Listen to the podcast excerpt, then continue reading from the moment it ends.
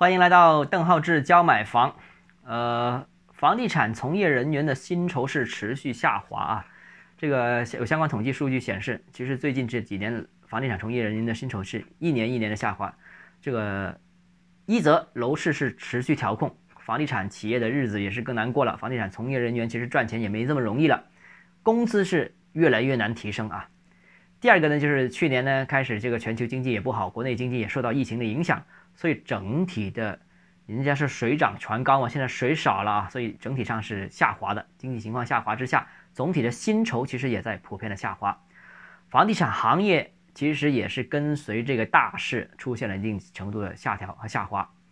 但是这里面我觉得有三点要提示一下大家的啊。首先第一个，房地产行业的收入虽然下降了。但是房地产收入的平均水平是高于社会平均工资的。房地产其实一直以来都是在，或者说很长时间都是在，呃，收入的前三。前三是哪前三呢？是金融业了、房地产行业了，或者高科技行业，就互联网这些啊，高科技行业一直以来都是前三的。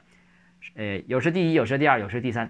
但现在房地产已经跌出了前五，跌至第六、第七啊。但是它仍然高于平均水平啊。我们说七十二行，但是现在不止七十二行，七十二行了，可能一百个行业都有。但房地产还是相对比较高的，能在前十这个水平当中，所以呢，房地产行业对各种劳动力的吸引力仍然是在的，那还是很多人想进房地产企业，进房地产行业。其次，第二个呢，就是前年开始，国内房企呢普遍都有裁员的动作，目前很多房地产企业呢，这个虽然工资没有大幅的下调，但是工作强度、劳动强度是提高了。啊，裁了一个人，但是工作这个没减少，就剩下了留下来的人把它兼了，所以工资没没增没减，但是工作强度是增加了，所以实际上人均劳动人均的收入工时啊，这个单位时间收入是是减少的。从房地产企业看，其实薪酬支出这一块其实也是总体下降的啊，所以这个其实是有一个变相下降在里面，大家要看到。第三个呢，就是房地产企业目前裁员比较多。招聘比较少，所以整体上对劳动力的需求是负增长的。房地产企业，那目前想进房地产企业其实并不容易。到开发商以外的一些其他房地产周边行业倒是有，而且这些呃新增需求还是比较快。也就是说，房地产行业当中核心的房企可能在需求上面有所收缩，周边的服务可能有所扩张啊，是这样一个情况。比如啊，比如像物业管理啦，物业管理最近一段时间不是香港连续二十多家中国的国内的物业管理公司上市嘛，是吧？很多这样的情况。比方说做营销的啦，市场好了或者不好了，其实用于销售的人呃的数量也在增加，所以销售啊、物业管理的这些都是招聘增增加了的。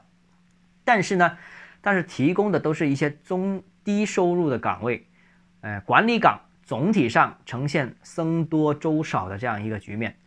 当然了，我还想说，这个如果房地产企业除了裁员，呃，这个人均劳动力增加，工资没有增加，这个显得这个工资其实是下降之外，还有一块一部分就是把部分人员裁掉之后，啊，这个其实也是压缩了他们的这个整体成本。所以其实整体上，房地产企业实际上这个收入水平是比之前是下降，还是比较明显的。当然，还是对毕业生来说，对好多流劳动力来说还是有吸引力的啊，这个也。